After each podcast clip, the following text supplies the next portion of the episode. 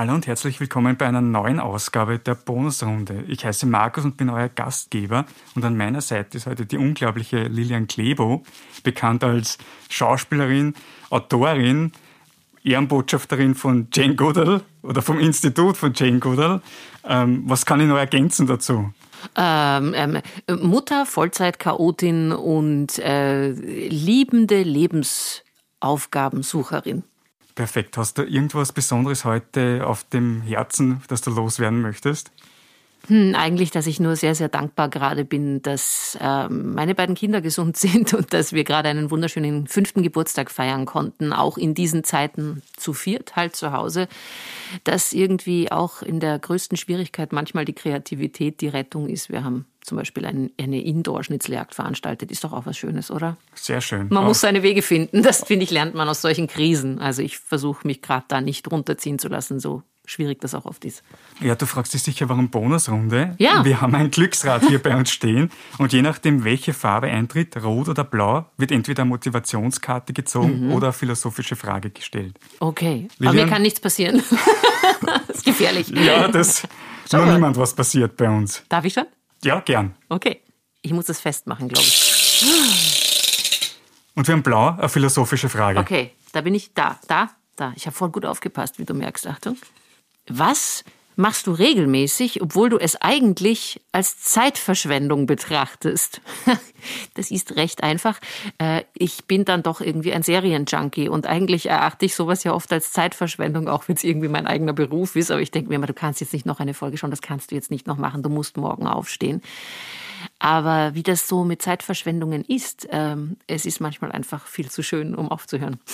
Würdest du sagen, dadurch, dass du selbst ja bei einer Serie mitspielst, was ist das bessere Format für Sokotona als Binge die Serie anzuschauen oder wöchentlich, so wie es eigentlich im Fernsehen programmiert ist? Ich glaube, dass Sokodona tatsächlich noch so eine wöchentliche Geschichte ist, weil das kommt irgendwie noch aus einer anderen Zeit. Ich glaube, für so ein Binge-Watching brauchst du einfach Cliffhanger und da brauchst du wirklich das Gefühl, du musst jetzt sofort weiterschauen. Der große Nachteil wie Vorteil unserer Serie ist ja, du kannst es dir eigentlich anschauen, wie du möchtest. Du könntest binge-watchen, wenn du einfach ein richtiger Fan bist oder du genießt halt dieses vielleicht schon steinzeitliche Fernseherlebnis des wöchentlichen Schauens, weil es bei uns ja einfach nicht um eine fortführende Handlung geht. Bei uns ist ja jede Folge immer noch in sich abgeschlossen. Quasi ein Anachronismus des Fernsehens. Aber du bist ja auch hier, weil du vor kurzem ein Buch veröffentlicht hast, Reise zurück zu mir. Kannst du mir kurz etwas darüber erzählen? Wie kam es dazu, dass du das Buch geschrieben hast? Tja, ich glaube, so ein Buch hat sich schon lange irgendwie in mir geschrieben und ich hatte auch als, als Kind war das so eine Geschichte. Ich habe mich, wenn ich traurig war, hingesetzt und habe geschrieben. Wenn ich bewegt war, habe ich mich hingesetzt und geschrieben. Als meine Eltern unsere Wohnung damals im ähm, Olympiadorf verkauft haben, habe ich mich hingesetzt und geschrieben, weil das für mich ein sehr trauriges Erlebnis war. Ähm, und ich bin so eben genau diese Kapitel in meinem Leben wieder abgegangen und habe mir dann gedacht, es ist komisch, warum bin ich heute schon so alt, wie ich bin und bin trotzdem noch manchmal so unsicher, so ähm, weit weg von mir, so unauthentisch. Und dann kam ein Verlag zu mir und hat gemeint, hättest du Lust, ein Buch zum Thema Authentizität zu schreiben? Wahrscheinlich war ich die Einzige, die es aussprechen konnte, das Wort. Ähm, und äh, manchmal auch nicht. Und dann habe ich irgendwie äh, einfach mal Ja gesagt, weil das Gespräch mit dem Verleger war sehr spannend und er hat irrsinnig viele interessante Fragen gestellt und hat dann gemeint, na ja, du musst doch nur schreiben, wie du redest. Ich gesagt, ah ja, ganz einfach. Keine Ahnung, wie man ein Buch schreibt. Ähm, und dann, ja, dann hat diese Reise begonnen. Das war sehr persönlich und das ist es auch geblieben ähm, und hat einen langen Zeitraum in Anspruch genommen, viel kürzer, als man meinen mag, aber ich habe irgendwie, glaube ich, die Jahre davor viel, viel, viel Vorarbeit geleistet. Du hast es ein wenig schon angesprochen. War es schwieriger für dich, die Geschichten, die du darin verarbeitest, zu finden oder das Schreiben an sich selbst? Das ist so ineinander geflossen irgendwie. Also ich habe dann später von einer befreundeten Autorin gelernt, weil ich hatte ja keine Ahnung, wie man ein Buch schreibt, dass das offensichtlich stringentes Schreiben ist. Also ich habe einfach von vorn nach hinten mehr oder weniger durchgeschrieben, habe aber immer wieder Kapitel genommen und sie woanders hingesetzt. Ich habe auch am Anfang zuerst Gespräche mit zwei ähm, Ghostwritern geführt, weil ich, weil ich nicht wusste, ganz ehrlich, ob ich mich übernehme oder auch, ob ich als Mama das überhaupt schaffe. Mit dem Alltag mit zwei Kindern, mit meinem Job, mit äh, den momentanen Gegebenheiten unserer Zeit. Und ähm, habe dann aber sehr schnell festgestellt, dass ich das selber machen muss. Und da sind dann die Geschichten zu mir gekommen. Es war nur toll, mit zwei Menschen zu reden, die sagen, das ist eine spannende Geschichte und das ist spannend. Aber du merkst halt, deine Worte sind deine Worte. Das ist wie wenn du ein Stückchen Musik machst und es von jemand anderen für dich schreiben lässt. Es wird nie dein Stück sein. Und ähm, das musste mein Stück werden und in meinem Rhythmus stehen. Und ich bin jemand, der, glaube ich, wenn man mit mir zusammenarbeitet, ich habe immer eine ziemlich genaue Vorstellung, bin aber gleichzeitig ziemlich offen für alles, was es mir immer irrsinnig schwer macht, weil es einfach zu Verwirrung führt.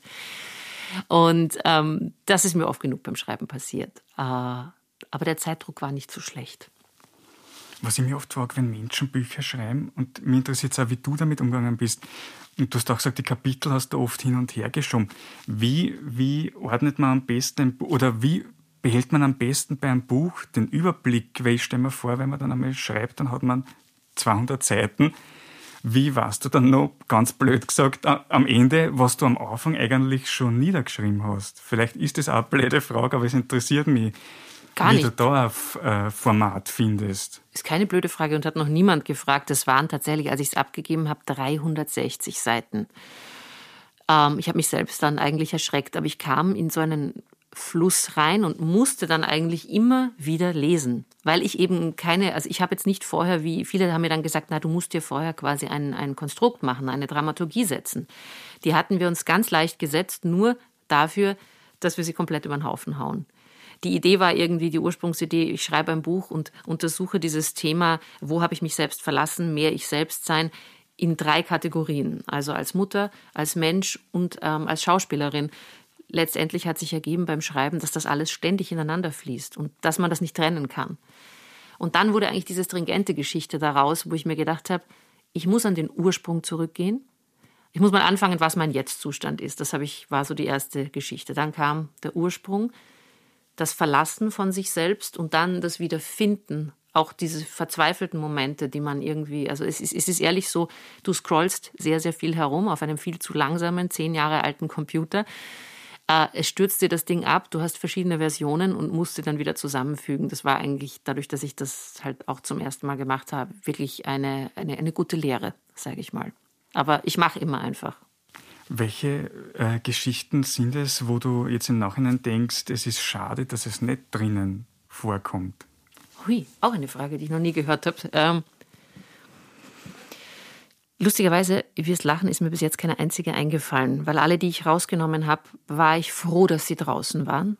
Und ähm, seitdem sind vielleicht wieder neue passiert. Aber ich habe mir manchmal gedacht, ähm, es hat alles seinen Weg da reingefunden und hat genauso sein sollen. Also mit dem Inhalt des Buches bin ich total glücklich. Der Kampf mit dem Titel war eher was, wo ich dann gedacht habe, okay, das war schwieriger für mich. Wie findet man einen Titel für ein Buch? Das war mehr die Hölle. Und wie findet man einen Titel? Ja, das ist, äh, muss ich ehrlich sagen, ein Kompromisstitel. Ja, weil ich habe natürlich irgendwie auch auf den Verlag und den Verleger gehört und habe mir dann gedacht, ja, er hat schon recht, es soll ein Sachbuch sein. Wenn wir es jetzt einfach so nennen, wie es ich mir gewünscht habe, dann könnte man sein, könnte es sein, dass man es für eine Biografie hält, was es ja nicht ist. Es hat natürlich biografische Züge, weil wenn du, ich fand es halt interessanter an mir selbst zu examinieren, wo kommt man von sich weg und als andere herzunehmen und auch dieses Thema eben äh, vergessen, Wut sein lassen, vergeben, war für mich ganz spannend in dem Buch. Ähm, und dann hatte ich das letzte Kapitel und mein Mann sagt, na, da hast du doch deinen Titel Barfuß im Regen tanzen, das bist zu 100 Prozent du. Dann habe ich tatsächlich eine Umfrage gemacht auf den Wiener Wunderweibern, einer von mir sehr geschätzten äh, Facebook-Plattform. Meta-Plattform, was auch immer.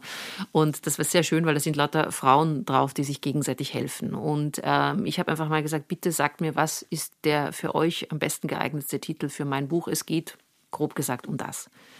Und diese Titel, die ich geschrieben habe, haben so polarisiert, dass ich dann wieder mir gedacht habe, vielleicht hat der Sachbuchverlag doch recht und es ist ein eher neutralerer Titel wie Reise zurück zu mir, bietet mehr Projektionsfläche. Und äh, lockt anders heraus, habe aber auf diesem Titel meiner Tochter bestanden, der dann unten ins Eck kam.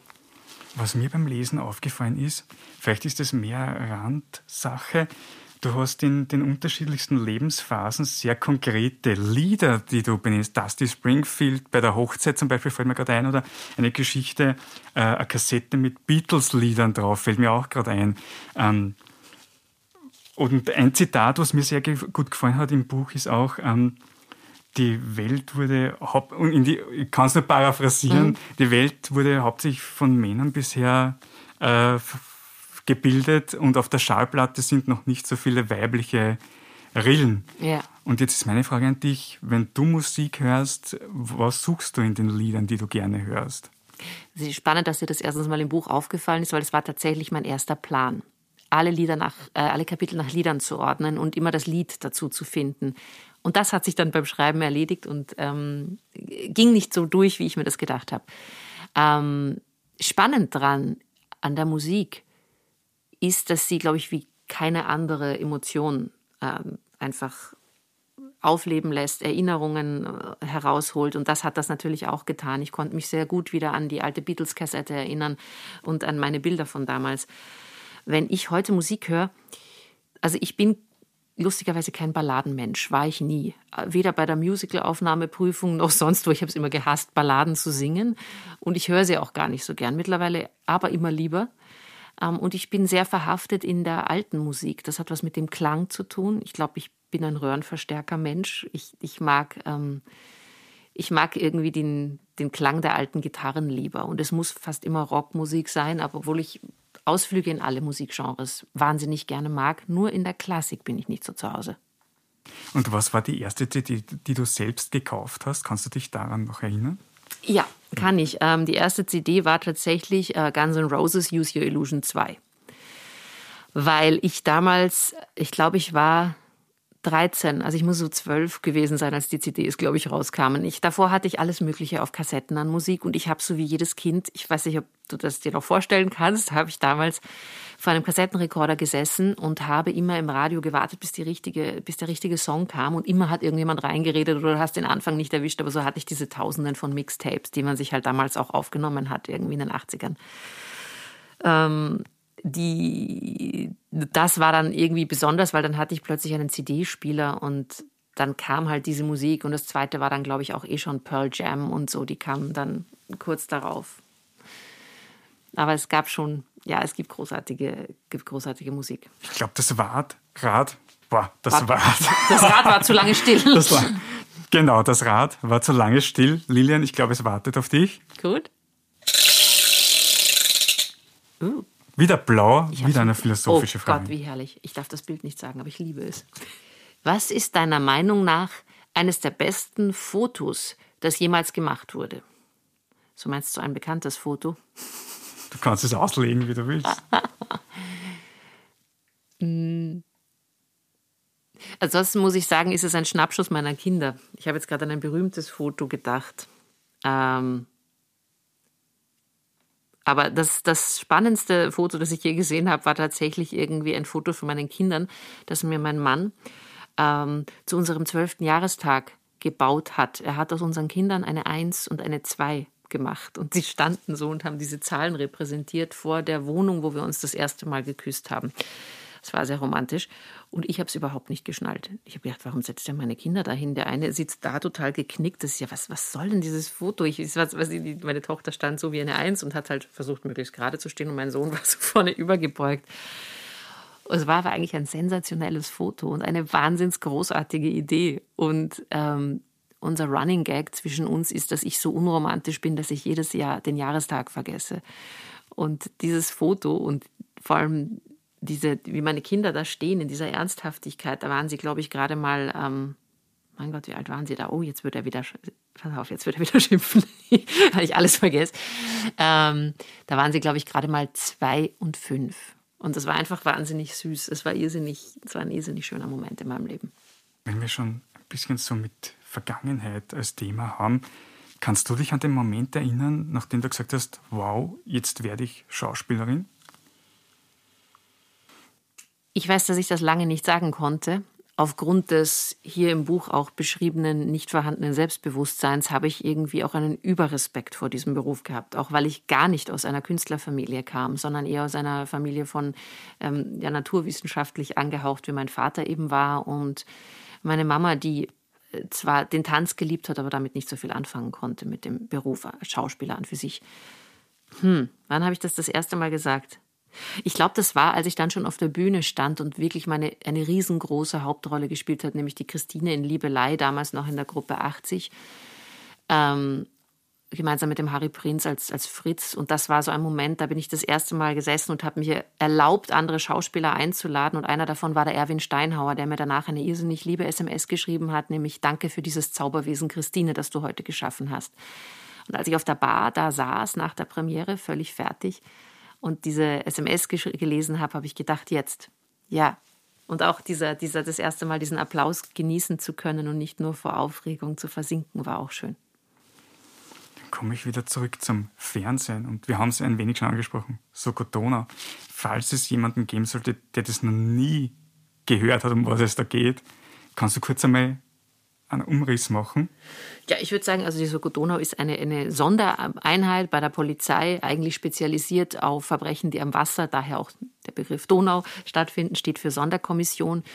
Und ja, wir hatten in den letzten Jahren recht viele Personalwechsel, ähm, aber es gab verschiedene Truppen, die jetzt alle bei der Soko Donau schon im Polizeidienst in Wien gedient haben, aber wir ermitteln hauptsächlich in Wien, Verbrechen, aber auch in der Wiener Umgebung oder wo die Donau uns hintreibt und wenn es die Steiermark ist. Man könnte sagen, eine Konstante ist auf jeden Fall deine Rolle. Penny Lanz, ja. Und äh, mein Kollege Helmut Bohatsch, ähm, der den Spurensicherer Franz Wohlfahrt spielt, der ist auch schon so eine Konstante von Anfang an. Du erwähnst in dem Buch eine, wenn ich das sagen kann, äh, vielleicht die Lieblingsfolge von mir, von Sokotona, Quantensprung, mhm. weil äh, weil ich sehr überrascht war davon, damals, als ich das zufällig im Fernsehen gesehen habe, in welche Richtung sich das entwickelt. Ähm, möchtest du da kurz was drüber sagen, über die Folge? Also außer, dass ich mich wahnsinnig freue, dass das deine Lieblingsfolge ist, ist es nämlich auch meine. Ähm, das, das ist eine, eine wahnsinnig spannende Folge gewesen. Da hat sich einer unserer längsten und bewährtesten Drehbuchautoren, Stefan Brunner, der einfach wahnsinnig gerne in Genres schreibt, getraut, eigentlich ein bisschen in das Science-Fiction-Genre zu gehen. Und er hat halt gesagt, Penny Lanz kommt zu einem Verbrechen und äh, durch einen Unfall kommt sie, erlebt sie einen Quantensprung und landet in einer alternativen Realität. Als ich das damals gelesen habe, dieses Drehbuch, habe ich auch gedacht, das gibt's nicht, das dürfen wir jetzt wirklich spielen. Ich darf, darf das. Und das Spannende daran ist, dass eigentlich alle ihre Kollegen zwar in einem Polizeiberuf tätig sind, aber es ist in Österreich noch die Monarchie erstens. Unsere Wache sah aus wie in den 80er Jahren, also die Ausstattung hat da Großartiges gemacht. Ich glaube, die haben alle alten Kottern-Schreibtische ausgepackt, so hat es ausgesehen.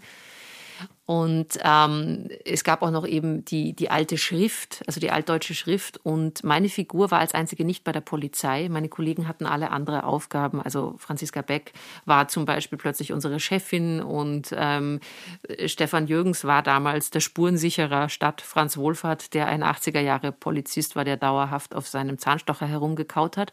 Und ich hatte in dieser Folge eigentlich, bin mir selbst begegnet als, als Kuxener Nachtclub-Sängerin, was sehr recht spannend war, weil wir sogar diesen Song dann auch noch aufgenommen haben, den ich am Anfang von dieser Folge singe.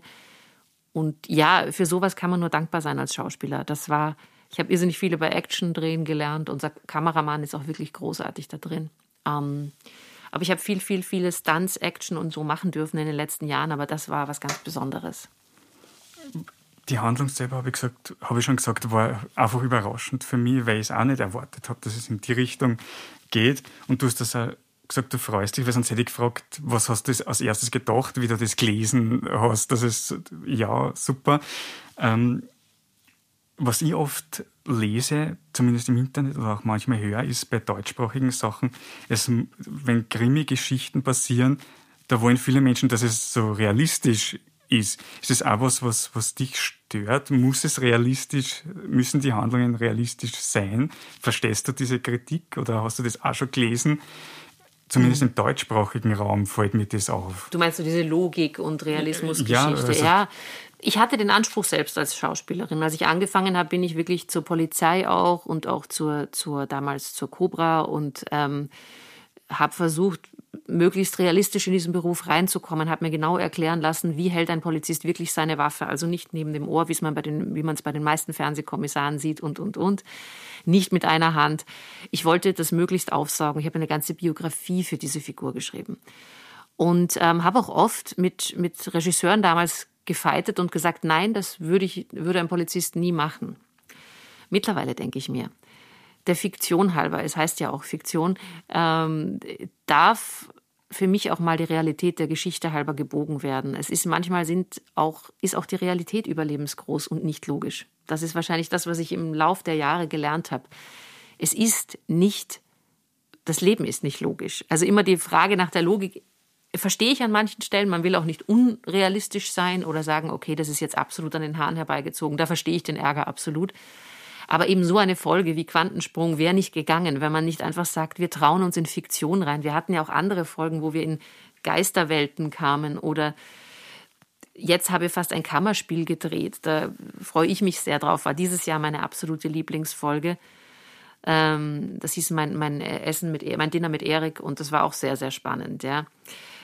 Aber ich glaube, ich glaube, man darf alles. Wenn man richtig gute Serien oft sieht, dann fragt man sich auch oft, warum ist das jetzt logisch? Oder vielleicht im einen ist auch eine Geschmackssache Logik, würde ich sagen.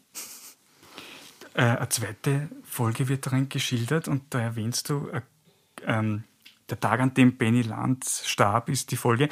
Da erwähnst du das gute Verhältnis zur Kameraperson. Ähm, und da habe ich mich dann gefragt, das ist eher eine Produktionsfrage. Äh, mir ist es aufgefallen, wenn ich öfters ähm, englischsprachige Serien geschaut habe, auch in dem Format mit eher um die 20 Folgen weniger Streaming, mhm. ähm, dass dann nach mehreren Staffeln Darstellerinnen oder Darsteller selber auch Regie führen dürfen manchmal. Ist das was, was im deutschsprachigen Raum, das interessiert mich einfach, weil es nicht weiß und du dir Teil von dem ganzen System, sage ich jetzt einmal, bist. Ist das gar nicht angedacht. Sowas, kennst du da Erfahrungen, wo das passiert oder warum das nicht so, so gemacht wird? Weil hier könnte man ja sagen, wenn du Bezug mit der Person hast, zu der Person hast, Lilian, ja, ja. mach Regie bei einer Folge. Ja, ja, das ist, das ist eine total gute Frage. Wir haben uns das auch oft gefragt, weil tatsächlich wäre es interessant. Ich habe das auch mit meinem Kollegen vorgeschlagen. Ich habe gesagt, mach doch mal Regie bei einer Folge, ähm, weil ich das, weil ich auch glaube, man hat schon eine gute Sicht auf die Figuren und, und natürlich ist es immer auch subjektiv, wenn man mitspielt, gerade was sich seine eigene Figur betrifft. Ähm, ich glaube, das ist einfach eher eine Tradition, die in Amerika verankert ist oder im englischsprachigen Raum generell, dass dieser Executive Producer oft auch ein Schauspieler sein kann.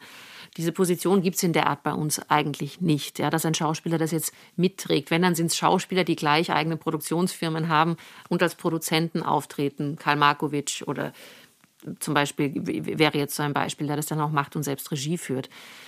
Aber ähm, ich, ich hätte es mir eigentlich immer gewünscht. Ich hätte es auch gerne mal eine Folge geschrieben, glaube ich. Aber es ist bei uns einfach nicht so üblich. Wobei ich diese, also ich hätte nichts dagegen, jetzt noch Producer zu werden. Das wäre auch so für mich der nächste Schritt, das zu machen. Und auch, ähm, weil man wirklich, doch, man hat viele, wahnsinnig viele Drehbücher über die Jahre gelesen.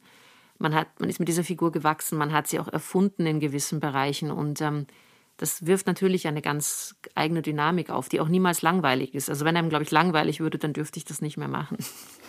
Gibt es eine Folgenidee, die du hast und weiß nicht, ob du das sagen würdest überhaupt? Ja, würde ich jetzt so nicht, öffentlich oder in welche Richtung du also, gerne ich, was machen würdest. Also ich habe bis jetzt ja fast immer wieder meine, meine Wünsche erfüllt gefunden durch Quantensprung, durch dieses der Tag, an dem Penny Lanz starb, aber auch jetzt äh, mein Essen mit Erik war auch so eine, eine wirklich schöne Kammerspielnummer, wo wir eigentlich fast nur zwei Schauspieler waren, die die ganze Folge zusammengetragen haben. Ähm, und ja, ich würde mir ich glaube, ich würde mir immer mal etwas, ich hätte mir sehr gewünscht für meine Figur, da ich zweimal schwanger war, auch während der Dreharbeiten, habe ich immer gedacht, ich hätte es eine spannende Geschichte gefunden, wirklich zu erzählen, gar nicht ohne das Kind und das Zuhause zu erzählen, sondern man sieht ja Penny Lanz auch eigentlich selten zu Hause, man sieht sie immer nur als arbeitende Polizistin. Wie wäre sie mit diesem Thema umgegangen? Wird sie ewig diese einsame äh, Frau bleiben, die sie für mich ja irgendwie immer verkörpert und ist, die, die letztendlich keine langen Beziehungen hat? Würde sie das schaffen? Was würde mit ihr passieren? Also eher was Psychologisches wahrscheinlich würde mich interessieren. Wenn du jetzt vom heutigen Standpunkt zurückdenkst, das Künstlerinnen-Dasein, das besteht ja aus vielen Sachen, eben den Interviews, dem Drehen, das Drehbuch lernen und so weiter. Was, sind, was ist das, was du sagen würdest, ist jetzt im Nachhinein das Schwierigste an dem Ganzen, was du aber vorher nicht erwartet hättest, dass es wirklich so ausschaut? Ich glaube, das habe ich sehr schnell nach der Schauspielschule gefunden, weil alles, was, was du jetzt aufgezählt hast und vor allem auch die Recherche zu einer Rolle, die ist das, was mir eigentlich immer am meisten Spaß macht. Also das, das mir heranholende Informationen, irgendwo hingehen, Leute ausfragen, das finde ich wahnsinnig spannend. Ähm, das, das nach der Schauspielschule ist mir sehr schnell aufgefallen, dass ich eigentlich eine Rastlose bleiben werde in dem Beruf, dass ich irgendwie auch immer von außen bewertet werde. Und das finde ich nach wie vor das Schwierigste dran. Also wirklich innerlich stark genug sein, um sich von außen die Bewertung oder auch äh, die, diese Bewertung nicht in sein Herz zu lassen, sondern zu sagen, okay, weil irgendwie ist man ja selber das Produkt. Wenn man etwas herstellt, hast du da ein Produkt, das wird bewertet, aber im Schauspiel bist du das selbst. Und damit machst du dich natürlich angreifbar und verletzlich. Und letztendlich steckst auch du immer wieder in dieser, ja, in deinem Körper, auch wenn du eine Rolle spielst. Also ein Teil von dir erfährt die Schmerzen, die die Rolle erfährt. Und auch diese Trennung zu schaffen zwischen mir und der Figur, die man einfach braucht, um gesund zu bleiben in dem Beruf, ähm, hatte ich, habe ich nie gelernt. Fand ich auch sehr schwer. Und halt dieses, ja, dieses Rastlossein im Sinne von, ich habe großes Glück, dass ich jetzt so lange schon eine Figur spielen darf und in derselben Stadt wie meine Kinder sein darf. Also für mich wäre es sehr schwierig. Also wir führen jetzt schon eine Fernbeziehung sehr lange, aber jetzt noch von meinen Kindern andauernd weg zu sein, wäre für mich sehr, sehr schwer. Einen Punkt, den du angesprochen hast, ist das bewertet werden. Was für manche vielleicht schwierig ist, ist auch das Auftreten im Social Media. Mhm. Würdest du sagen, ist es für dich natürlich, dort aufzutreten? Ist es leicht für dich oder Gar nicht. Wie schaut das bei dir aus? Ich, ich versuche mich auch immer zu, also man merkt, glaube ich, bei mir, wenn man mir folgt, die Leute sind wahrscheinlich immer genervt, weil ich manchmal wochenlang nichts poste und dann wochenlang sehr viel. Bei mir kommt das immer in so Schüben, da weiß ich, was ich schreiben möchte. Aber ich möchte auch nicht einfach immer nur irgendwelche hübschen Bilder posten und das ist es dann oder so. Also entweder es hat erzählt eine Geschichte und ich habe was zu sagen oder nicht, aber Social Media führt einen natürlich dazu, dass man ständig zu allen Themen was zu sagen haben müsste wo ich mir manchmal die Pause nehme und es einfach nicht tue. Aber es ist schon, es ist ja überhaupt eine, eine große Herausforderung. Ich verfolge jetzt auch gerade diese ganzen Prozesse in Amerika sehr gespannt, weil ich finde, dass es einfach, wenn man Kinder hat, stellt man sich ja diese Fragen, wohin führt es, dieses ständige Ausgestelltsein, dieses ständige bewertet werden. Und ich hoffe wirklich, dass da auch noch mehr Riegel vorgeschoben werden, weil ganz viel davon finde ich auch nicht gut. Es ist toll, dass du dich selbst bewerben kannst im Internet, wenn du ein Produkt hast, wenn du dich vermarkten möchtest, aber ich finde es falsch, wenn sich der Wert eines Schauspielers an seinen Followern auf Instagram ähm, misst oder, oder generell der Wert eines Menschen daran. Das sollte es eben nicht sein. Also da muss man, finde ich, anders denken. Darum sehe ich das kritisch auch. Hast du das selber schon bemerkt? Das ist was Interessantes, auf das ich noch nie so wirklich gedacht hast, weil du sagst, wenn, wie sich der Wert eines Schauspielers oder einer Schauspielerin Gibt es Leute, die da bevorzugt werden, weil sie einen besseren Online- Auftritt haben, bei Castings oder so? Ist das was?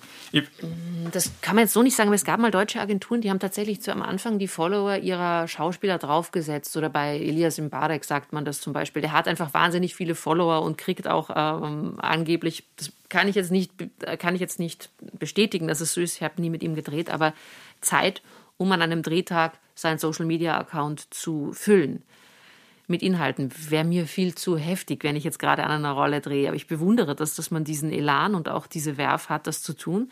Aber auf der anderen Weise, also auf einer Weise nimmt, nimmt das ja auch ein bisschen was von dem Zauber weg. Also wir entzaubern unsere Welt enorm durch Social Media.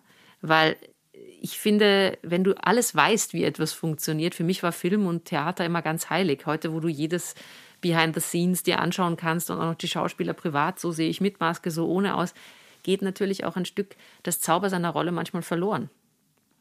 Ich bin halt so ein Fantasiefanatiker, ja, und denke mir dann immer, hm, wie schaffe ich meinen Kindern noch Bildern, ohne dass sie alles schon wissen?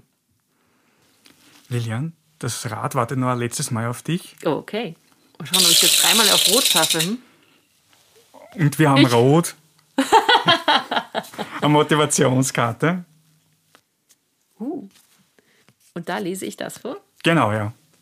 It can't rain all the time. Sehr lustig, dass ich das ziehe. Wieso? Weil ich ja mit diesem Regen ein besonderes Verhältnis habe. Und der Regen für mich immer was Positives ist, lustigerweise. Und dieser Spruch ja eigentlich eher besagen würde, es regnet nicht die ganze Zeit als gute Sache. Ja, also findest du es erleicht bei dir selbst, was Positives aus negativen Dingen zu ziehen? Puh, es kommt wirklich darauf an, was es ist, aber ich versuche es immer mehr. Ich versuche es eher als eine Aufgabe zu sehen. Ich habe in einem sehr schlauen Buch gelesen, ich glaube, es war die Glennon Doyle in Untamed, die, die so schön schreibt, welcher Mensch werde ich danach sein? Also in dem Moment einer Krise zu denken, wenn ich durch die Krise gegangen bin, wo werde ich landen? Wer werde ich dann sein? Hilft mehr, als wahrscheinlich sich in den Abgrund zu stürzen. Aber man ist ja immer wieder mit, mit sehr viel konfrontiert. Man, man wächst und je älter man wird, desto mehr merkt man, ist man auch mit diesem Thema Tod, Sterben, Abschiede, werde ich das nochmal äh, erleben, irgendwie konfrontiert und merkt auch, dass das in unserer Gesellschaft ja auch wenig Platz hat, dass wir uns ja gerne irgendwie einem Jugendwahn hingeben. Da ist Social Media auch immer groß drinnen, der nächste Filter drüber und man sieht zehn Jahre jünger aus. Aber es ist, es ist für mich schon ein, ja, es ist, es ist für mich eine, eine Aufgabe, sich den dunklen Seiten zu stellen, aber immer auf die Seite des Lichts zu wechseln. Und merkst du selbst an dir, dass du eine Person bist, die anderen solche Sprüche näher bringt oder Gespräche einwirft? Ja, ich glaube, ich schreibe die sogar in Bücher. es gab wirklich äh, Zitate, die ich einfach, die mich wirklich erhellt haben. Manchmal ist Wahrheit eben in einem kurzen Zitat schneller verfügbar, als dass du gleich ein ganzes Buch morgens liest. Und manchmal hat es mich getröstet. Und ich habe unglaubliche Weisheit in solchen Zitaten, Sprüchen ähm, gefunden, die mich einfach wirklich oft ein Stück weitergetragen hat in meinem Leben.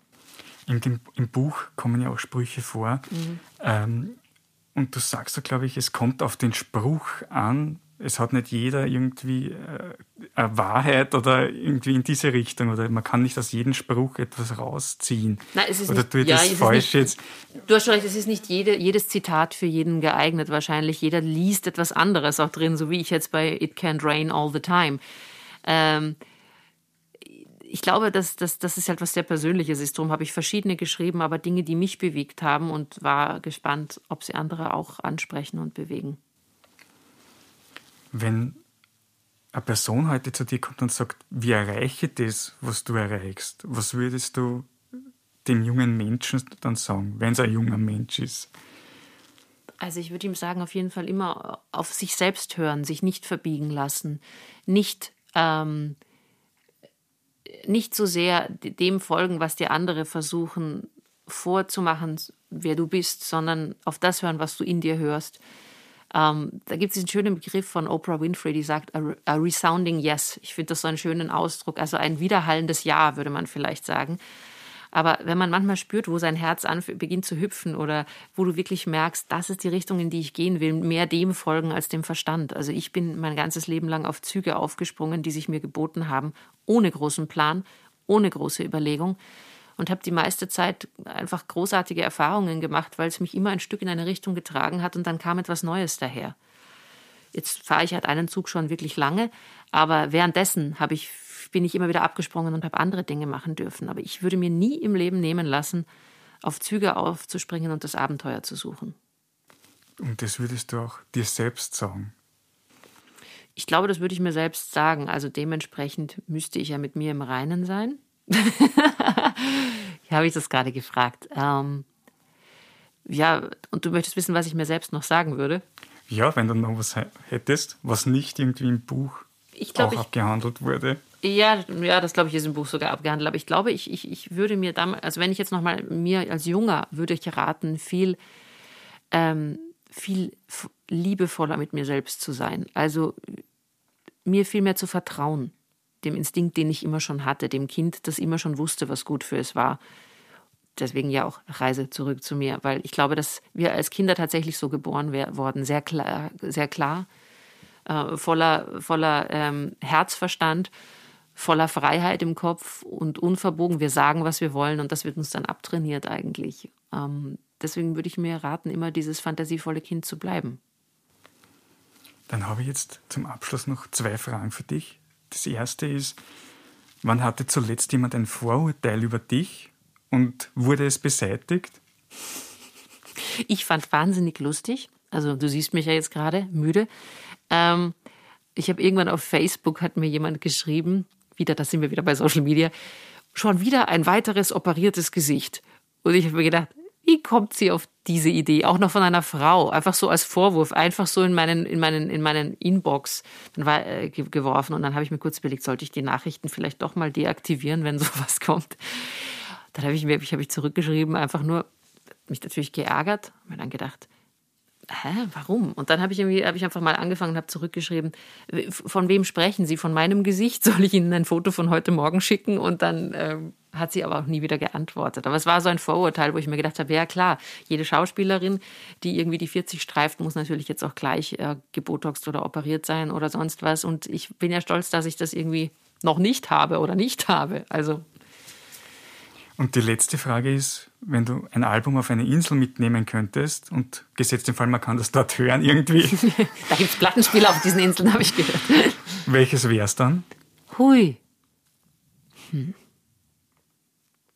Ich glaube, ich würde mir tatsächlich das Woodstock-Album mitnehmen, weil das war ähm, für mich ein, ein ganz besonderes Album. Meine Eltern haben diese Doppel-LP damals auf dem Flohmarkt gewonnen und die stand bei dem wunderschönen, dieser äh, Schallplattenspieler hieß Schneewittchen Sarg. Ich weiß nicht, ob du das kennst, so ein 70er Jahre Plattenspieler, der hatte so eine Glasabdeckung und silberne Beine und war aber so wie halt ein also, naja, Sarg, ich finde es eigentlich nicht so nett, aber so ein, ein kleiner weißer Kasten auf Beinen mit einem Glas. Deckel. Und auf dem habe ich das das erste Mal gehört und ich war einfach weg davon. Ja, also ich irgendwie Arlo Guthrie Coming into Los Angeles war meine absolute Lieblingsnummer auf diesem Album und Jimi Hendrix.